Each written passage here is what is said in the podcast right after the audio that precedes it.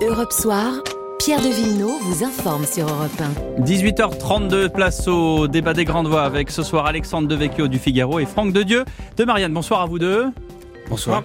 Alors la une de Marianne, euh, il y a plusieurs titres, notamment ils ont perdu entre 1 et 3 mois de salaire en 40 ans les fonctionnaires, le grand déclassement.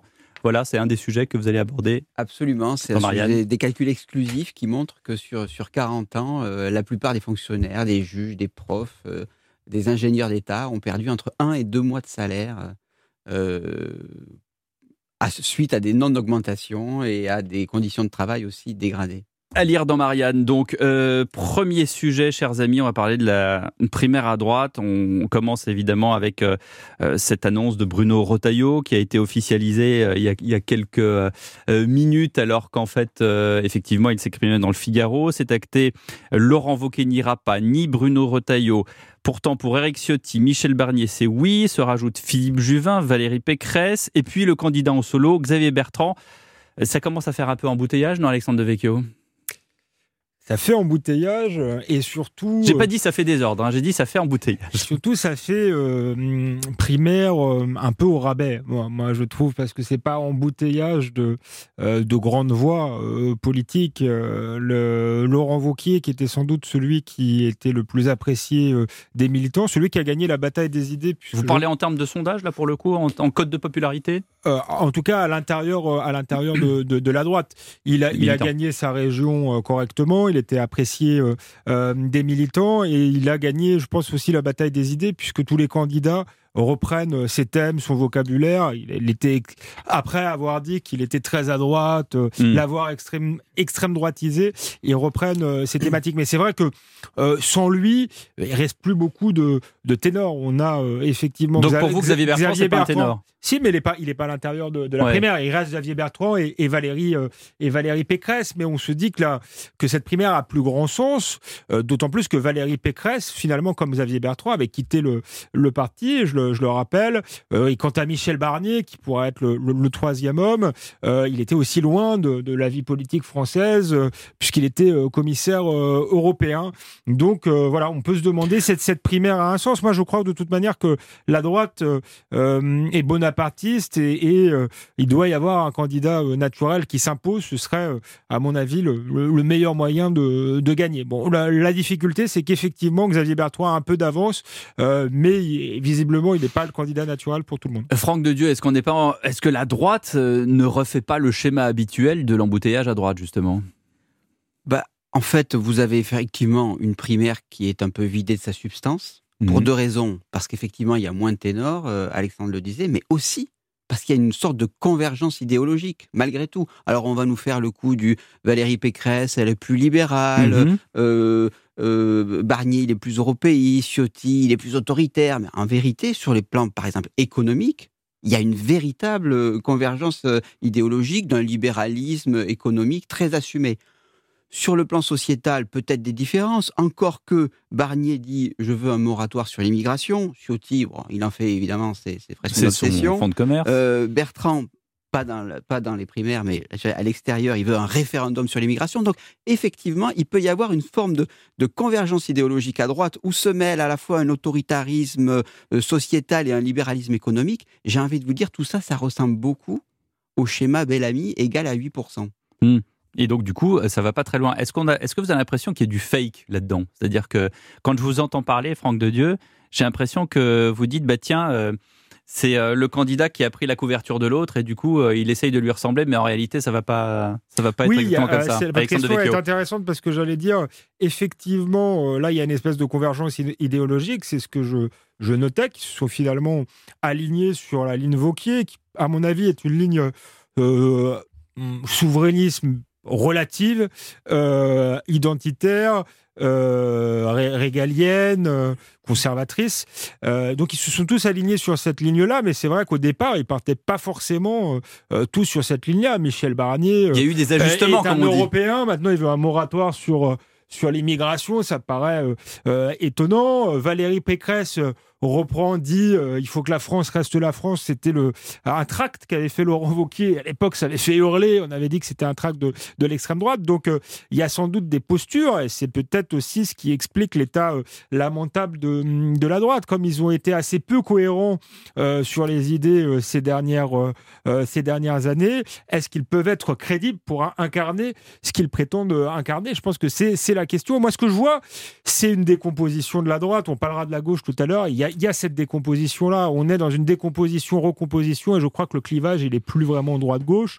Euh, il est entre euh, ce qu'incarne Emmanuel Macron, un libéralisme autoritaire pour le coup, je pense que euh, c'est le cas, européiste, euh, et en face des gens qui sont plus identitaires, plus souverainistes, qui sont pour plus de protection aussi bien sur le plan culturel que sur le plan économique et social dans le cadre de la mondialisation. seulement, voilà, la difficulté, c'est l'incarnation. Et la difficulté aussi, c'est Marine Le Pen, mais elle, ne convainc pas tout le monde. La difficulté, c'est Alexandre, quand, on vous entend, on, a l'impression, il y a beaucoup de mots euh, qui s'enchevêtrent, et moi je note souverainiste, euh, libéral, conservateur. Est-ce que les électeurs de droite, entre guillemets, classiques, ils voient encore euh, quelque chose? C'est-à-dire que est-ce, qu'ils arrivent à s'identifier à, tous ces mots qui, en réalité, ne veulent soit plus rien dire, soit sont galvaudés, soit tout d'un coup se mélangent un peu trop? Bah moi, je pense que ces mots-là veulent dire plus finalement que, que, la droite. Je pense que les électeurs de droite, il y en a une partie, mais en réalité, il y en hmm. a de moins en moins. La vérité, c'est qu'il y a un clivage entre des électeurs des grandes métropoles, euh, plutôt à l'aise dans la mondialisation, plutôt aisés, euh, et qui peuvent très bien, qui peuvent venir de la droite et se retrouver dans Emmanuel Macron, mais venir de la gauche et se retrouver dans Emmanuel Macron, et les perdants euh, de la mondialisation, qui sont soit les classes populaires, soit ceux qui s'abstiennent. Ouais, Franck de Dieu. Effectivement, cette fin du clivage crée un autre clivage. On l'a dit souvent, c'est le bloc bourgeois de l'alliance des deux centres, et puis le bloc national, ou certains diront populaire, autour de ce besoin de, protection. Mais si vous lisez euh, cette, euh, la vie politique à l'aune de cette, nouvelle fracture. Que vous dites à droite, il y a une convergence idéologique, ça veut dire qu'autrement dit, il y a une prime. S'il y a convergence idéologique, il y a une prime pour celui qui est devant. Et celui qui est devant, c'est Xavier Bertrand. Il ne va pas jouer le jeu des primaires. Et pour le coup, les sondages montrent que ce pourquoi il ne décolle pas, c'est que il a finalement une droite, il a beaucoup de issu du euh, plutôt cadre, euh, plutôt euh, de, la France des villes moyennes, je dirais une sorte de profil un peu balsacien avec mhm. voilà. et effectivement, ça fait pas ça fait pas une, base électorale très forte. C'est-à-dire que quelque part, le celui qui est piégé par cette lecture euh, bloc national contre bloc bourgeois, c'est finalement la droite. On pensait que c'était la gauche, peut-être va-t-on y revenir, mais c'est finalement la droite. On parlera de la gauche tout à l'heure. Je, je, donne quelques chiffres. Attendez, excusez-moi Alexandre. 15% euh, hein, des voix pour euh, Xavier Bertrand. Si on prend un sondage Ipsos pour les candidats pris séparément au premier tour de la présidentielle. Donc 15% pour Xavier Bertrand, 14% pour Valérie Pécresse, 10,5% pour Laurent Wauquiez qui a donc euh, lâché le tablier et 11% pour... Euh, euh, pour Michel Barnier, on est très très loin des 21-23 pour Emmanuel Macron et, et Marine Le Pen. Je vous donne la parole juste après une première pause, mon cher Alexandre Devecchio et Franck de Dieu.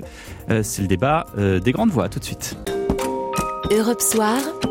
Pierre de Villeneuve. Y a-t-il embouteillage pour euh, cette primaire à droite qui se profile Il faut d'ailleurs exclure Xavier Bertrand qui lui a dit qu'il n'irait pas à la primaire à droite et il est quand même candidat à la présidentielle. On en parle, c'est le euh, débat des grandes voix entre Franck de Dieu de Marianne et Alexandre de Vecchio du Figaro. Alexandre, je vous ai coupé en plein élan. non, il n'y a, pas de, de, souci. Simplement, je voulais rebondir sur ce que disait Franck de Dieu qui me paraissait euh, juste. Effectivement, la droite a un problème, c'est qu'elle à qui elle s'adresse, euh, je pense. Je pense qu'il y a un réservoir de voix dans l'électorat euh, populaire. Alors, il y a une partie de cet électorat qui est chez Marine Le Pen, mais on a vu qu'elle était affaiblie euh, par les régionales. Et puis, il y a les, abstentionnistes. Donc, la droite, si elle veut gagner et s'opposer à Emmanuel Macron, bah, c'est un électorat qui est anti-macroniste. Il faut, il faut qu'ils aillent chercher là. Simplement, ils ont effectivement ce que disait Franck de Dieu. ce qui leur reste, c'est une part d'électorat traditionnel, plutôt des retraités et des cadres qui justement, pour eux, ils sont encore dans le clivage droite-gauche et donc ils n'ont pas encore rejoint Emmanuel Macron. Donc c'est difficile pour la droite de garder cet électorat-là et surtout d'aller convaincre l'électorat populaire. Je pense que c'est ce qu'essaye de faire Xavier Bertrand. C'est d'ailleurs pour ça qu'il passe pas par la primaire, parce mmh. qu'il veut apparaître un peu anti-système, hors des partis. C'est pour ça qu'il propose des référendums, notamment sur l'immigration. mais il a son passé de cadre UMP, d'apparatchik. Il a beaucoup, il a construit. Il a été ministre de Nicolas Sarkozy. Il s'est beaucoup construit contre le Rassemblement national, donc c'est très difficile d'aller chercher leurs électeurs. Encore dernièrement, hein, encore aux, élections régionales, où il appelait le Rassemblement national Front national en disant il n'y a, rien, y a rien qui a changé. Voilà, et encore dernièrement, donc il a, il a cette difficulté-là, euh, mais je crois que la, droite n'a pas le choix. Si elle veut, euh, elle veut gagner, il faut aller chercher l'électorat populaire, mais sans doute aurait-elle dû, le, elle aurait dû le faire juste après euh, l'élection présidentielle. Or, elle a beaucoup zigzagué sans, sans, sans, vraiment être claire sur la, la ligne idéologique qu'elle voulait défendre. Damien Abad déclarait hier sur Europe que c'était une marque de vitalité du parti, ces multiplications de candidatures. C'est quoi, Franck de Dieu C'est du marketing? Bah, Pour le coup, multiplication, euh, on a l'impression que c'est plutôt le, désert. Mais hmm. euh, moi, pour revenir à la stratégie, euh, effectivement, de la droite, qui, est qui va peut-être être celle que décrivait Alexandre de Vecchio, c'est-à-dire, au fond, aller chercher les voix du Rassemblement national, c'est que Marine Le Pen et Xavier Bertrand ne jouent pas à, égalité de ce point de vue-là. C'est-à-dire que lorsque Marine Le Pen je dirais, se normaliser, se dédiaboliser en disant, mmh. oh, finalement, je ne sortirai pas de l'euro, oh, finalement, la, la Cour européenne, oh, finalement, Schengen, elle ne perdait pas, euh, je dirais, son socle, je dirais, populaire, euh, anti-système. Elle, elle avait l'impression de grappiller, au contraire, du côté de ceux qui sont un petit peu tangents la droite, si elle est dans cette logique-là, elle, subit les lois des vases communicants. C'est-à-dire qu'elle peut aller gagner des voix, je dirais, populaires anti-système, mais elle va aussi perdre les voix de la bourgeoisie classique. Donc finalement, on a l'impression que cette stratégie-là, elle est il, ne joue pas à égalité euh, avec Marine Le Pen. Alors les derniers euh, résultats aux, élections euh, régionales montrent que peut-être il y a un début de, de, de vase communicant qui affecte aussi l'électorat. et on reviendrait du coup à un clivage un peu plus classique, ou en tout cas un découpage un peu plus classique. Bah, oui et non, puisque en réalité la droite prendrait le, bloc, le bloc populaire. Ce qui peut paraître contre nature, mais bah, c'est une, Si vous regardez un peu plus loin dans l'histoire, vous vous retrouvez quand même avec ce genre de configuration. Oui, oui, oui. Et puis c'est une configuration surtout qu'on a observé euh, ailleurs. Hein, Donald Trump euh, euh, aux États-Unis, même s'il a perdu depuis. Boris Johnson, hein, qui a gagné dans les États dans, les régions ouvrières de l'Angleterre, Salvini en Italie. Donc en réalité, c'est une reconfiguration qu'on observe dans toutes les droites européennes. Simplement, la droite française a beaucoup tardé, a été très empruntée, politiquement correcte, et puis c'est un syndicat d'élus.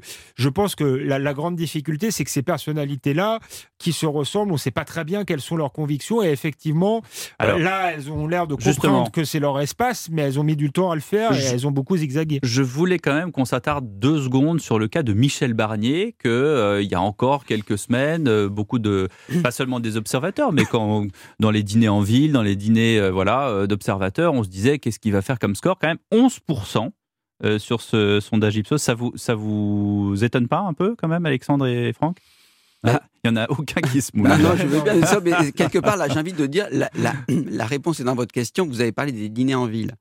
Et le problème, c'est qu'on parle de Michel Barnier dans les dîners en ville. Ouais. C'est-à-dire autour du 6e, 7e et 8e arrondissement. Moi, je sais pas, Ipsos, je ne sais pas par où. Par où je pense qu'ils n'ont pas seulement sondé le 6e et le 7e arrondissement. Il y a un socle européiste, euh, effectivement, qui peut se dire finalement, je me retrouve pas. Surtout que c'est un Savoyard, Barnier. Hein. Je me retrouve pas euh, avec Emmanuel Macron qui euh, finalement a abandonné cette idée de fédéralisme, de souveraineté européenne ou de fédéralisme européen. Peut-être qu'il y a un, fond euh, aussi lié à l'âge, je pense, un fond de, d'électeurs assez européistes qui vont voter Michel Barnier. Mais je dirais que le, je sujet. sais même pas si c'est ça. Honnêtement, il, est européiste, hein, ça, il n'y a pas de doute. Même s'il essaie, essaye de le cacher. Il a été ministre avant d'être commissaire européen. Aujourd'hui, voilà, il est plutôt un centriste, plutôt un technocrate.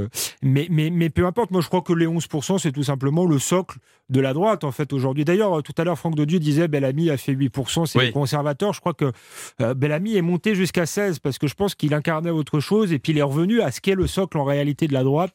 Euh, aujourd'hui, entre 8 et 12%, c'est à mon avis ces retraités et ces cadres qui par tradition vote plutôt à droite qu'Emmanuel Macron. Et après, c'est vrai que Barnier, face à un Macron qui est jeune, peut-être que ses cheveux gris, c'est un avantage parce qu'il incarne le sage. C'est sans doute ce qu'il pense. Voilà, ce qu'il dit d'ailleurs. Voilà. Officiellement. Merci beaucoup Alexandre Devecchio, Franck de Dieu. On revient avec vous dans une nouvelle, après une nouvelle pause et on parlera de la gauche cette fois-ci. À tout de suite.